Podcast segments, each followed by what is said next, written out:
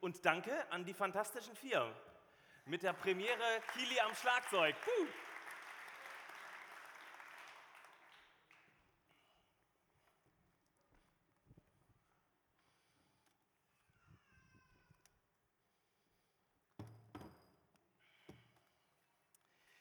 Guten Morgen, Jesus-Treff zum Jesus-Treff 1 Gottesdienst. Schön, dass du, schön, dass ihr da seid. Eine traumhafte Woche liegt hinter uns. War das nicht super? Bestes Frühlingswetter, heute bist du 30 Grad. Was war dein Highlight dieses Wochenendes? Dreh dich doch mal kurz zu deinen Nachbarn und tauscht euch doch mal aus. Was war dein absolutes Highlight?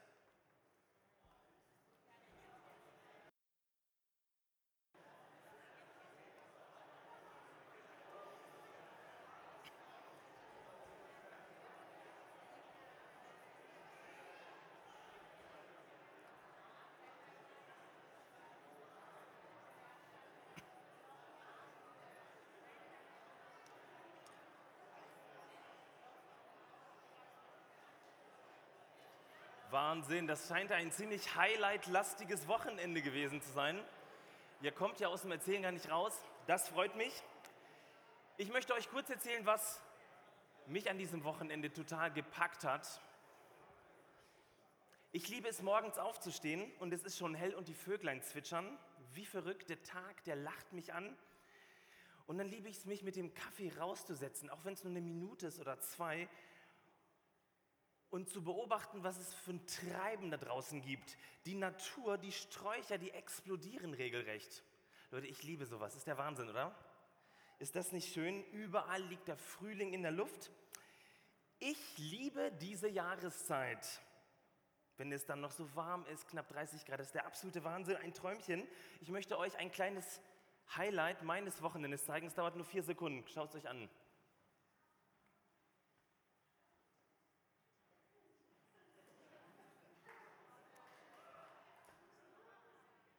So. Habt ihr es gesehen? Rotierendes Fleisch auf einem Spieß. Ähm, und ich gebe zu, dass wir davor, vor dieser Grillaktivität auch schon gegrillt haben daheim. Ach, ich liebe das. Wer von euch liebt sowas auch? Hand hoch, kurz. Ja? Das ist mehr als die Anzahl der Möhringer im Gottesdienst. Kommen wir zu einem krassen Gegensatz zum Predigtext. Ich möchte euch den Predigtext vorlesen. Der steht in 1. Johannes 2, die Verse 15 bis 17. Wir sind in unserer Predigtreihe und da heißt es, liebt nicht diese Welt und hängt euer Herz nicht an irgendetwas, was zu dieser Welt gehört. Denn wer die Welt liebt, kann nicht zugleich Gott, den Vater, lieben. Was gehört nun zum Wesen dieser Welt? Selbstsüchtige Wünsche, die Gier nach allem, was einem ins Auge fällt, das Prahlen mit Wohlstand und Macht. All dies kommt nicht von Gott, unserem Vater, sondern gehört zur Welt. Die Welt aber mit, ihren, mit ihrer Unersättlichkeit wird vergehen. Nur wer tut, was Gott will, wird ewig leben. Hm, ich hätte da so einige Fragen an den, der das geschrieben hat, an den Johannes.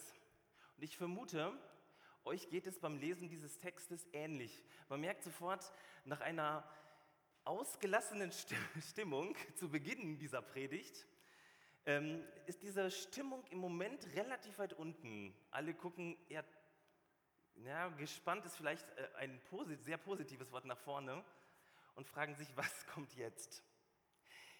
Ich würde Johannes gerne fragen, warum er so eine negative Weltsicht hat.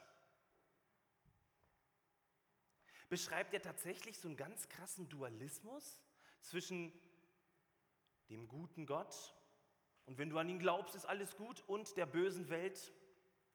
Wenn du sie liebst, vergiss es, keine Chance. Und wir irgendwo dazwischen, so als Spielball mittendrin zwischen den Gewalten, hm, Wenn ich ganz ehrlich bin, dann weiß ich und ich glaube auch, dann weißt du ziemlich genau, dass so ein Schwarz-Weiß-Denken, so ein Dualismus eigentlich nicht funktioniert. Die Kirche hat das viel zu lange mitgemacht. Wisst ihr, Es fällt uns einerseits leicht, solche Texte zu lesen und dann wieder zuzuschlagen und zu sagen, ja, die haben ja nichts mit meinem Leben zu tun. Aber es fällt uns wirklich schwer, da drin das Evangelium zu finden.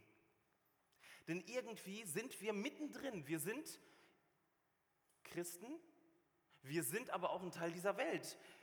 Die Moleküle, aus denen du bestehst, ja, aus denen besteht auch dein Nachbar. Ganz schön viel Welt in dir. Die Bildung, die du genossen hast oder die du vielleicht als Student gerade genießt, naja, haben viele vor dir auch genossen und werden es nachher. Also ganz schön viel Welt in deinem Kopf. Und deine Klamotten. Also wenn du nicht unbedingt Baumwolle in deinem Garten anpflanzt und alles selber machst, dann trägst du Klamotten von der Welt, also die Welt auf dir drauf. Und wenn wir ganz ehrlich sind, gibt es eigentlich christliches Essen? Das heißt, ganz schön viel Welt in uns drin, das wir jeden Tag aufnehmen. Wir können höchstens sagen, es ist bio und nachhaltig, aber nicht sagen, es ist ein christliches Steak. Ich esse und trinke diese Welt. Wir kommen da gar nicht raus. Das heißt, es, wir brauchen noch nicht mal mit diesem Bashing anzufangen und zu sagen, ach, ist das denn nicht schrecklich in dieser Welt? So wie es viele Christen vor uns getan haben, die gesagt haben, ist das denn nicht furchtbar? Kennt ihr wahrscheinlich? Schaut euch mal diese ganzen Despoten, Machthaber einfach mal an. Schaltet mal nur die Nachrichten an, es ist ganz furchtbar. Und wenn du nach Indizien suchst, dass die Welt morgen untergeht, du findest sie in jeder Nachrichtensendung. Nur das hättest du vermutlich in den letzten Jahrhunderten, Jahrtausenden auch diese Indizien zu finden. Es gibt 10.000 Gründe zu glauben, dass es steil bergab geht in dieser Welt, schon seit immer. Ich glaube nämlich gar nicht, dass das die Frage ist, die Johannes hier stellt, dieses Bashing der Welt. Die Frage ist vielmehr, was bedeutet es, die Welt nicht zu lieben und dafür Gott zu lieben? Ich glaube, das ist die entscheidende Frage, die Johannes uns heute mitgibt. Was bedeutet es, die Welt nicht zu lieben, das war Vers 15, sondern Gott? Denn Johannes verwendet in, dieser, in diesen kurzen drei Versen im ersten Vers dreimal das Wort lieben. Im Griechischen agapao. Alle zusammen agapao. Agapao. Ihr seid super. Und darin, glaube ich, liegt nämlich der Schlüssel zu diesem Text, sich mit dem Wort lieben auseinanderzusetzen. Im klassischen Griechen, äh, Griechischen, also quasi ähm, bei Homer, bedeutet das mit Zuneigung willkommen heißen. Das heißt, wenn wir uns beim Hereinkommen ins Witzemann mit Zuneigung herzlich willkommen heißen, dann agapauen wir uns. Das ist schon mal nicht schlecht, ne? Wir agapauen uns. Also du bist ein echter Agapauer. Dieses Wort lieben hat aber auch eine leichte Wandlung erlebt in dem Verständnis des Wortes. Im 300 vor Christus wurde das Alte Testament ins Griechische übersetzt, die Septuaginta.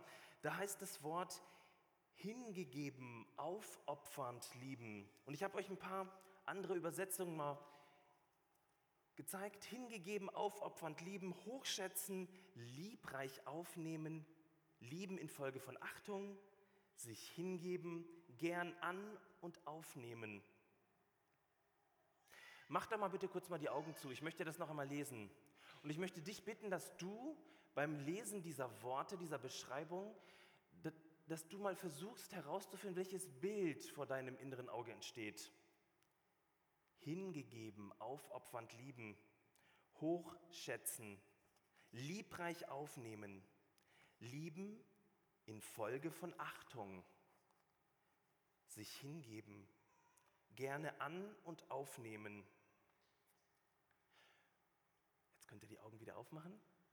Bei mir entstand ganz krass das Bild von Nähe wow, da ist mir jemand ganz nah, der sowas macht, der ist mir ganz nah. Und zwar einer Nähe, bei der mir jemand extrem nahe kommt, so dass er sich nicht mehr vor mir und ich mich nicht mehr vor ihm schützen kann, dass er mir und ich ihm nichts vormachen kann. Wisst ihr, und das ist im Wesen auch die Agape des Neuen Testamentes, die Liebe. Vollkommen für den anderen da zu sein, verletzlich zu sein, sich hinzugeben. Und das ist auch der Grund, warum die meisten Dramen oder fast ausschließlich die meisten Dramen unseres Lebens sich im Bereich der Liebe abspielen. Herzschmerz, gebrochene Herzen, Abschiedsschmerz, Trauer um geliebte Menschen. Bei mir persönlich war es vor vielen, vielen Jahren die Trennung von meiner Verlobten. Eine Person, der ich erlaubt habe, sehr nahe zu kommen, trennt sich und begründet es nicht. Das war eine der tiefsten Verletzungen, die ich erlebt habe. Verletzungen im Bereich der Liebe. Oder es ist ganz häufig auch so, dass man die tiefsten Verletzungen erlebt, wenn ein Mensch stirbt, wenn einer uns verlässt, irreversibel. Warum? Weil uns ein, eine Person, der wir erlaubt haben, uns ganz nahe zu sein, weg ist. In der Seelsorge erlebe ich Menschen, die gerade darin eine Verletzung erlebt haben, gerade in ihrer Elternbeziehung. Das heißt, Personen, die ihnen extremst nahe stehen, die, haben, die verletzen einen und das tut besonders weh. Ich möchte euch Folgendes mal sagen. Wenn man sich besonders nahe kommt, dann macht man sich auch besonders verletzlich. Das ist übrigens im Jesus-Treff unter uns genauso. Wenn man liebt, dann macht man sich verletzlich. Und nun warnt Johannes seine Gemeinde davor, die Welt zu lieben. Warum eigentlich? Ich glaube, weil er ziemlich genau weiß, wie wir in der Liebe schutzlos sind. Was echte Liebe ist, dieses Agapao, dieses Lieben, sich dem anderen hingeben. Es passiert tatsächlich, wenn du selbstlos liebst, kannst du auf tausende Weisen die selbstsüchtig sind, in die Pfanne gehauen werden. Wenn du ehrlich liebst, mit offenen Karten spielst, dann kannst du auf tausende Weisen ausgenutzt und übers Ohr gehauen werden. Und nun berichten die Kommentatoren, diese ähm, Theologen, die Exegeten, dass Johannes mit seiner Gemeinde scheinbar so eine Situation erlebt hat. Sie haben sich restlos geöffnet und wurden in die Pfanne gehauen. Die Verletzung sitzt ganz tief. Also das, was er schreibt, hat Johannes selbst erlebt. Und ich bin sicher, das kennst du auch. Das kennst du auch. Deswegen glaube ich gar nicht, dass Johannes hier ein billiges Weltbashing betreibt. Es geht ihm um Liebe und um, um diese, diese Möglichkeit, vertieft verletzt zu werden, in der Liebe ausgenutzt zu werden, lächerlich gemacht zu werden. Und Johannes bietet uns eine Perspektive und die möchte ich mit euch teilen. Er sagt, liebt nicht die Welt, sondern liebt Gott. Liebt Gott. Oh, kommen wir wieder. Technik. Sehr gut.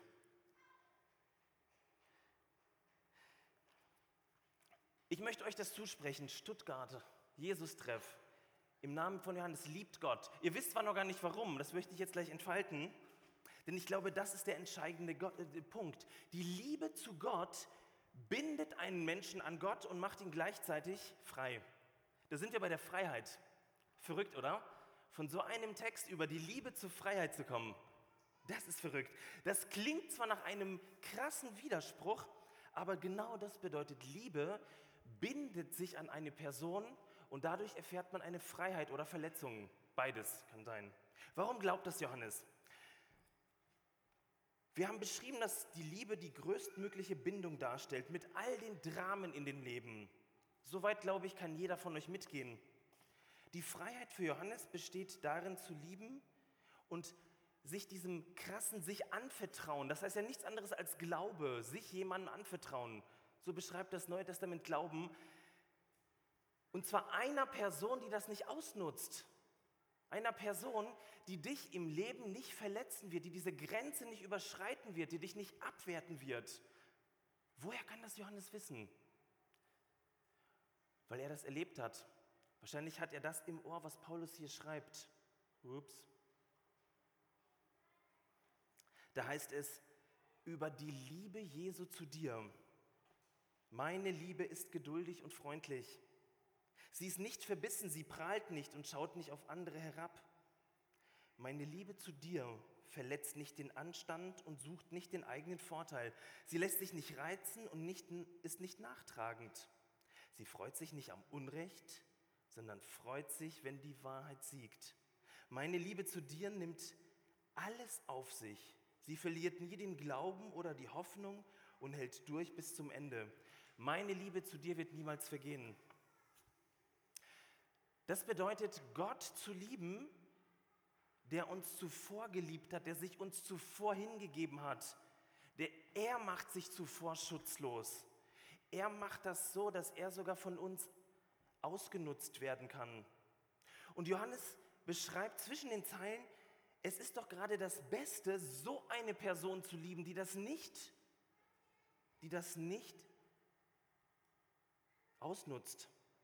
Ich höre nämlich in den Texten keinen Appell nach dem Motto, Leute, liebt Gott, ich zwinge euch dazu, sondern es ist eher ein Werben, ein Werben um deine Liebe. Weißt du eigentlich, wen du liebst? Ist es dir klar? Denn diese Liebe an Gott bindet dich und macht dich gleichzeitig frei. Ich möchte das mit euch nur kurz fokussieren und dann praktisch werden, was das für uns im Alltag heißt. Was bedeutet diese Freiheit? Dieser Fokus ist eigentlich ein neuer Aspekt in unserer großen Gemeindevision, gemeinsam in der Liebe wachsen. Darüber haben wir noch gar nicht viel nachgedacht, über diese Freiheit in der Liebe. Johannes beschreibt zwei Freiheiten. Ups. Ich bin frei vor Gott und ich bin frei in der Welt. Vor Gott könnt ihr verstehen, wenn du Gott liebst, dann erfährst du, wie gewollt du bist dein ganzes Leben gewollt, dein ganzes Leben mit göttlichen Vorzeichen. An keiner Stelle deines Lebens musst du Gott beweisen, dass du es wert bist, geliebt zu werden. Ist das nicht verrückt? Du bist liebenswürdig, weil du du bist. Und das weiß Gott schon. Genau das beschreibt die ganze Geschichte Gottes. Gott sichert dir diese Liebe zu. Ich kann aus dieser Liebe nicht herausfallen. Paulus sagt in Römer 8, nichts kann uns trennen von der Liebe Gottes. Ist das nicht verrückt? Das macht doch maximale Perspektiven für uns frei. Das bedeutet, diese Liebe macht frei. Die Bibel sagt sogar, dass sie frei macht von Bindungen, von Ängsten, von Lebenslügen. Ich bin frei vor Gott. Unglaublich, oder? Frei sogar Nein zu sagen. Diese Freiheit gefährt mir Gott. Gott lieben bedeutet, sich an ihn binden und frei zu sein. Im zweiten Schritt wird es nochmal deutlicher. Wenn ich mich an Gott binde, ihn liebe, dann werde ich frei von der Welt, beschreibt Johannes. Denn er erlebt tatsächlich Grenzüberschreitung in der Welt. Leute wollen ihre Macht missbrauchen. Sie werten die Gemeinde ab, geben, geben ihnen keine Chance. Sie verfolgen Christen aufgrund ihres Glaubens. Denn solange wir unseren Wert daraus beziehen, was andere über uns denken, um geliebt zu werden, dann passe ich, passen wir uns ihnen an. Solange wir versuchen, das Lebensideal der Perfektion in unserem Leben zu führen, dann beängstigen uns zutiefst Lebensbrüche und Veränderungen im Leben. Wenn ich glaube, dass mein Leben tatsächlich nur bergauf gehen kann, dann habe ich ein Problem. Denn dann erlebe ich tatsächlich Grenzüberschreitungen und kann das nicht in mein Leben integrieren. Bei jeder Kränkung, bei jeder Lieblosigkeit, bei jedem Misserfolg, bei jeder Krise, all das führt dazu, dass ich verletzt werde, weil Liebe schutzlos macht. Darum macht die Bindung an Gott frei von all den Dingen, die sowieso, mit denen wir sowieso schwer zu kämpfen haben. Ihr versteht, die Bindung an Gott macht frei von all den Ansprüchen. Das ist aber erst die Metaebene, die Theorie.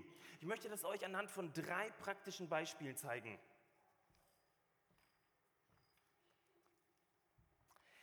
Erstens, ich bin frei für eine gute Perspektive.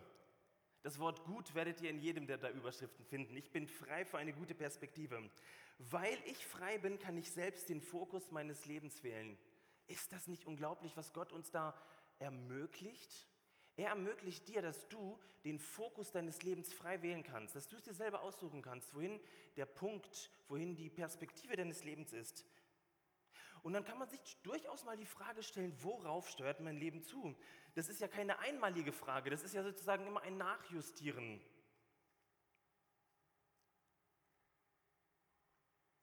Ich bin in einem christlichen Milieu aufgewachsen, wo das mit dem Fokus nicht so klar war. Und wenn es klar war, wenn das irgendjemand artikuliert hat, dann fühlte sich gesetzlich an. Dann musste man das so machen, wie es die Person getan hat. Vers 16 als mahnender Vers, was gehört nun zum Wesen der Welt? Selbstsüchtige Wünsche, die Gier nach allem, was einem ins Auge fällt, das Prahlen mit Wohlstand und Macht.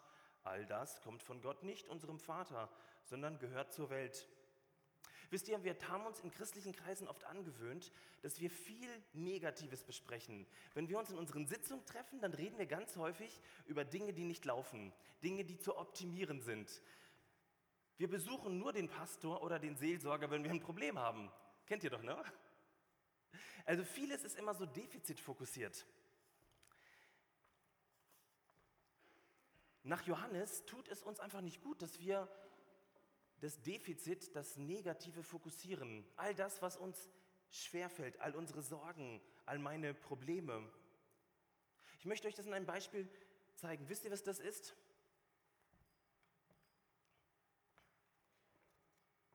Bitte lauter. Lauter. Was ist das? Geld, ja. Aber was für ein Geld? Falschgeld, genau. Ein Experte. Ihr seht ja, das wären ja 10.000 Euro. Falschgeld. Davon gibt es ja sehr viel im Umlauf. Und die Leute werden total kreativ, sich Wege zu überlegen, wie man dieses Falschgeld produziert, wie man es in, in Umlauf bringt. Wer von euch hat ein Falschgeld in der Hand? Würde mich mal interessieren. Niemand? Eine Person. Selbst hergestellt oder? Hm. Kannst du mir gleich mal erzählen, also würde mich mal interessieren. Ähm, wisst ihr, wie Fahndern nach Falschgeld fahnden? Hat jemand von euch mal diese Ausbildung gemacht? Niemand. Sehr wahrscheinlich nicht. Es gäbe ja die Möglichkeit, dass Sie jeden Tag ins Büro rennen und auf dem Tisch diese 150.000 verschiedenen Falsch Falschgeldscheine befühlen, sich anschauen, Sachen markieren und sagen, oh, das ist falsch, oh, das hat ganz hemdsärmlich gemacht. Könnte man so machen. Leider ertappe ich uns Christen ganz häufig bei so einer Perspektive. Falschgeldfahnder gucken sich eine Sache an, das Original. Und es reicht ihnen. Wenn der Blick aufs Original stimmt, dann kann man sozusagen die Kopie Made in China erkennen. Der Fokus ist tatsächlich nicht auf den vielen, was falsch ist, sondern auf dem, was gut ist. Und ich möchte euch Mut machen, in eurer Freiheit als Christen diesen Fokus immer wieder neu zu gewinnen. Ist das nicht schön? Wir haben den Fokus auf ein Original. Das befreit, das gibt dem Ganzen eine ganz andere Dynamik, eine ganz andere Freiheit, eine ganz andere Perspektive. Oder aber wir reden tatsächlich nur über die Dinge, die nicht gut laufen. Und ich könnte euch heute den ganzen Tag Dinge erzählen, die in meinem Leben nicht gut gelaufen sind. Würde euch natürlich von der Stimmung her vermutlich nicht zum Grillwetter irgendwie animieren oder zum Ausflug. Der neue freimachende Fokus nach Johannes, Gottes Liebe und all das, was er getan hat. Das ist der Fokus des Johannesbriefes. Gottes Liebe und all das, was er getan hat. Genießt das doch einfach mal. Lasst das auf euch wirken. Setzt euch dem Fokus aus. Hammermäßig. Zweitens, ich bin frei für gute Prioritäten. Ich bin frei für gute Prioritäten. Johannes beschreibt in Vers 15, hängt euer Herz nicht an irgendetwas, was zu dieser Welt gehört. Hängt euer Herz nicht an etwas, was zu dieser Welt gehört. Ähm, ihr müsst euch Folgendes vorstellen, der Orientale hat die menschlichen Funktionen anders zugeordnet. Das Herz war nicht das Zentrum der Gefühle, sondern des Denkens, die Personenmitte. Wenn also in der Bibel steht, dass die Pharisäer in ihren Herzen dachten, dann ging etwas existenziell in ihrer Personenmitte vor. Das bedeutet, sein Herz an etwas hängen bedeutet, seine ganzen Entscheidungen von einer Sache abhängig machen, sein Denken von etwas abhängig machen, seine Zeit und sein Geld davon abhängig machen. Und nun schreibt Johannes diese Verse an seiner Gemeinde.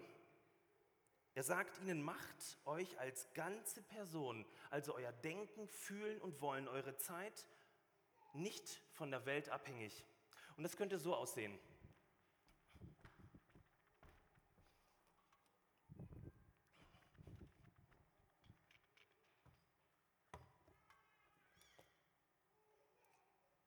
So, dauert ein bisschen.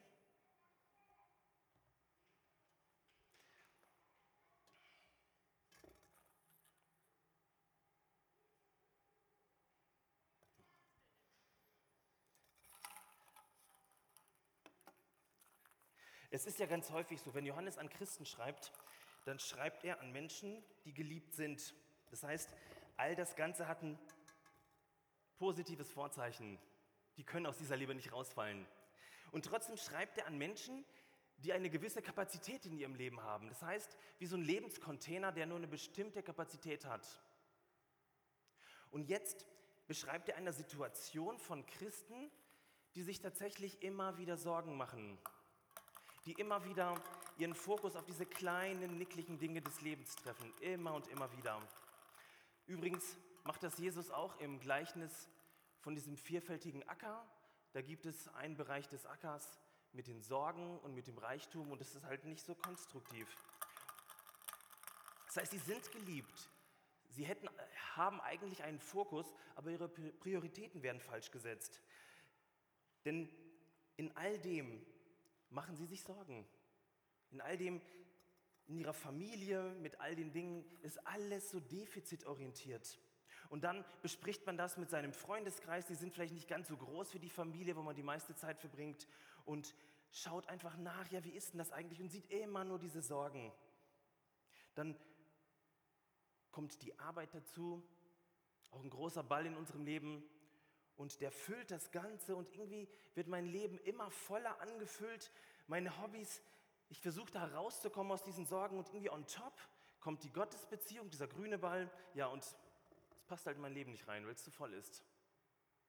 Ich finde, man kann dieses Bild hören als Gesetzlichkeit, jetzt ändere doch dein Leben, gib's dem Herrn Jesus, aber er schreibt doch an Christen. Er schreibt an Menschen, die ein neues Leben haben, die eine neue Beziehung zu Jesus haben, aber die trotzdem einen, eine nicht, keine gute Priorisierung ihres Lebens haben. Es könnte doch auch sein, und das schlägt Johannes vor, dass man die Dinge anders priorisiert. Dass man tatsächlich, wenn man den Fokus auf Jesus lenkt, auf die Liebe Gottes, auf das, was uns jeden Tag neu zugesprochen wird, dass man diese Sachen tatsächlich auch als allererstes tut.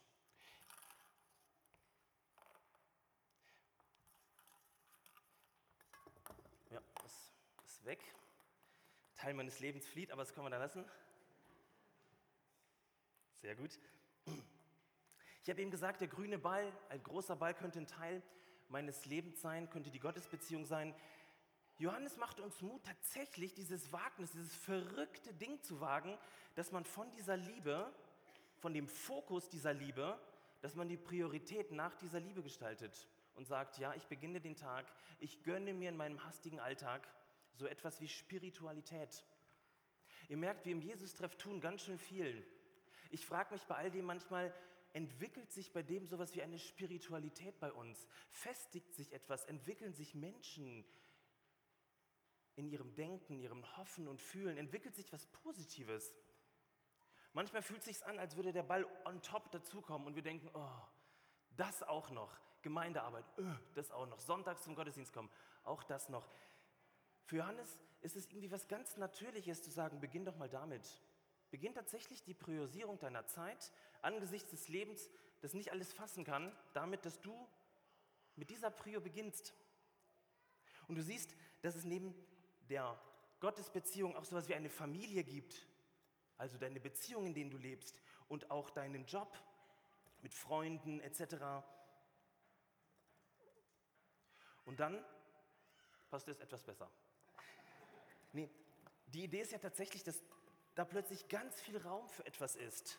Auch für diese negativen Gedanken in unserem Leben. Die werden wir nicht los seit unseres Lebens. Jesus sagt nicht, hört gefälligst auf, euch Sorgen zu machen, sondern fragt, könnte es sein, dass dir eine Priorität, eine neue Priorisierung in deinem Leben gut tut? Hans-Joachim Eckstein, mein Professor aus Tübingen, hat folgenden Satz gesagt. Gelassenheit ist die Kunst, in der gegenwärtigen Situation schon den Abstand zu gewinnen, müsste es eigentlich heißen. Aber Anstand ist auch schön, den sonst erst die Zeit schafft. Gelassenheit ist die Kunst, in der gegenwärtigen Situation schon den Abstand zu gewinnen, den sonst erst die Zeit schafft. Merkt ihr, das gelingt mir besser, wenn meine Priorisierung stimmen. Sonst bin ich getrieben, sonst bin ich gehetzt. Ich möchte euch Mut machen, das tatsächlich von eu euer Leben um eure Spiritualität zu bauen. Versucht das doch mal in der kommenden Woche in eurer Zeiteinteilung. Es ist kein Muss. Dieses Herz werdet ihr nie los. Das ist das Schöne, sondern es ist für dich, es ist für uns. Eine Freiheit, die du plötzlich in deinem Leben erkennst, dass dich keine Sorgen quälen, sondern die Priorisierung Freiheit schafft. Und ein dritter, letzter Gedanke, ich bin frei für die kleinen guten Dinge des Lebens. Johannes geht es um den Fokus, um unsere Priorisierung und ja, um den Alltag. Wir leben ja in einem Alltag und vieles in unserem Alltag ist ja tatsächlich so, wie es ist. Da haben wir keinen Einfluss drauf. Aber wir haben einen Einfluss drauf, wie wir all das bewerten. Ähm, man hat in Amerika Menschen in eine Röhre gesteckt, eine medizinische Röhre, und hat ihre Hirnströme gemessen. Und hat dabei festgestellt, dass negative Erlebnisse, negative Gefühle sofort Ausschläge ähm, auf dem Computer als Ausschläge wahrgenommen werden konnten. Da muss man nicht viel tun. Du erinnerst dich an etwas Negatives und sofort ist es dir präsent und sofort nimmt es Raum in deinem Leben. Ob es ein Streit ist, ob es eine Angst ist, ob es eine Unzufriedenheit ist. Das ist so. Daran kann selbst Johannes nichts ändern. Und dann hat man versucht, diesen Menschen zu helfen, positive Gedanken zu fassen. Und was ist passiert? Äh, nichts. Naja, fast nichts. Sie mussten 10, 15, 30 Sekunden dieses positive Fokussieren, dass man das überhaupt am Computer am Ausschlag sehen konnte. Ist das nicht krass? Wir Menschen sind so gestrickt, jeder von uns, dass wir eher so klettverschlussmäßig sind für all die negativen Gedanken. Die bleiben einfach hängen und wie Teflon für all das Gute. Deswegen wiederholen wir es in jeder Predigt immer und immer wieder, weil wir, wir sind Teflon für all das Evangelium. Leider. Ganz, ganz stark. Deswegen braucht es eine Routine. Ich bin frei für die kleinen guten Dinge des Lebens bedeutet, ich fange an, neue Gewohnheiten zu schaffen. Und diese Gewohnheiten, die sich in neuronal zu einem neuen neuronalen Netzwerk verknüpfen, brauchen unendlich lange. Unendlich lange. Ich möchte euch Mut machen, mit der Priorisierung zu gucken, was ist dir wichtig, worauf steuert dein Leben zu, möchte dir Mut machen, zu gucken, was dein Fokus ist und wie gehst du mit den kleinen Dingen des Lebens um. Fokussiere das Gute im Großen wie im Kleinen. Als ich dann so die Predigt vorbereitet habe und dachte, ja, hm, diese drei Punkte nicht schlecht, ist mir eine Sache aufgefallen, die dagegen spricht, dass Johannes tatsächlich ein Weltbashing betreibt. Und dieses Argument, das kann man einfach nicht von der Hand weisen. Egal, ob man Johannes als den Verfasser des Briefes und des Evangeliums sieht oder in eine johannäische Schule vermutet, wie es einige machen. Johannes beschreibt in seinem Evangelium etwas, das tatsächlich diese Freiheit beschreibt und die nun den ganzen Kreis schließt. Da heißt es, denn also hat Gott die Welt geliebt, den Kosmos geliebt. Merkt ihr, das Ziel ist nicht ein Weltbashing. Das Ziel, Gott zu lieben, macht uns frei, die Welt zu lieben. Macht uns frei, gemeinsam in der Liebe zu wachsen. Das ist ja unsere Vision des Jesus-Treffs. Und ich möchte euch Mut machen und inspirieren, dass Liebe zu Gott tatsächlich ein Motor sein kann, die Hand auszustrecken, Veränderungsprozesse zu erleben, das Gute zu fokussieren, im Guten gemeinsam einen Schritt zu gehen. Denn also hat Gott die Welt geliebt. Johannes, Aus gleicher Feder geschrieben. Ist das nicht krass? Gott, der die Welt liebt, der liebt auch dich und wartet darauf, dass du diese Liebe erwiderst. Und mach dich darauf gefasst, dass diese Liebe, die du erwiderst, dich frei macht. Das wollen wir feiern im Abendmahl. Wir wollen es schmecken, es uns zusprechen, so wie Paulus seiner Gemeinde. Zu Freiheit hat euch Christus berufen.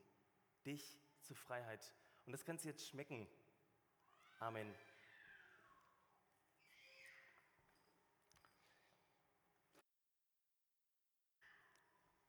Wir wollen direkt ins Abendmahl übergehen und ähm, euch einladen. Steht doch auf und macht einen ganz großen Kreis.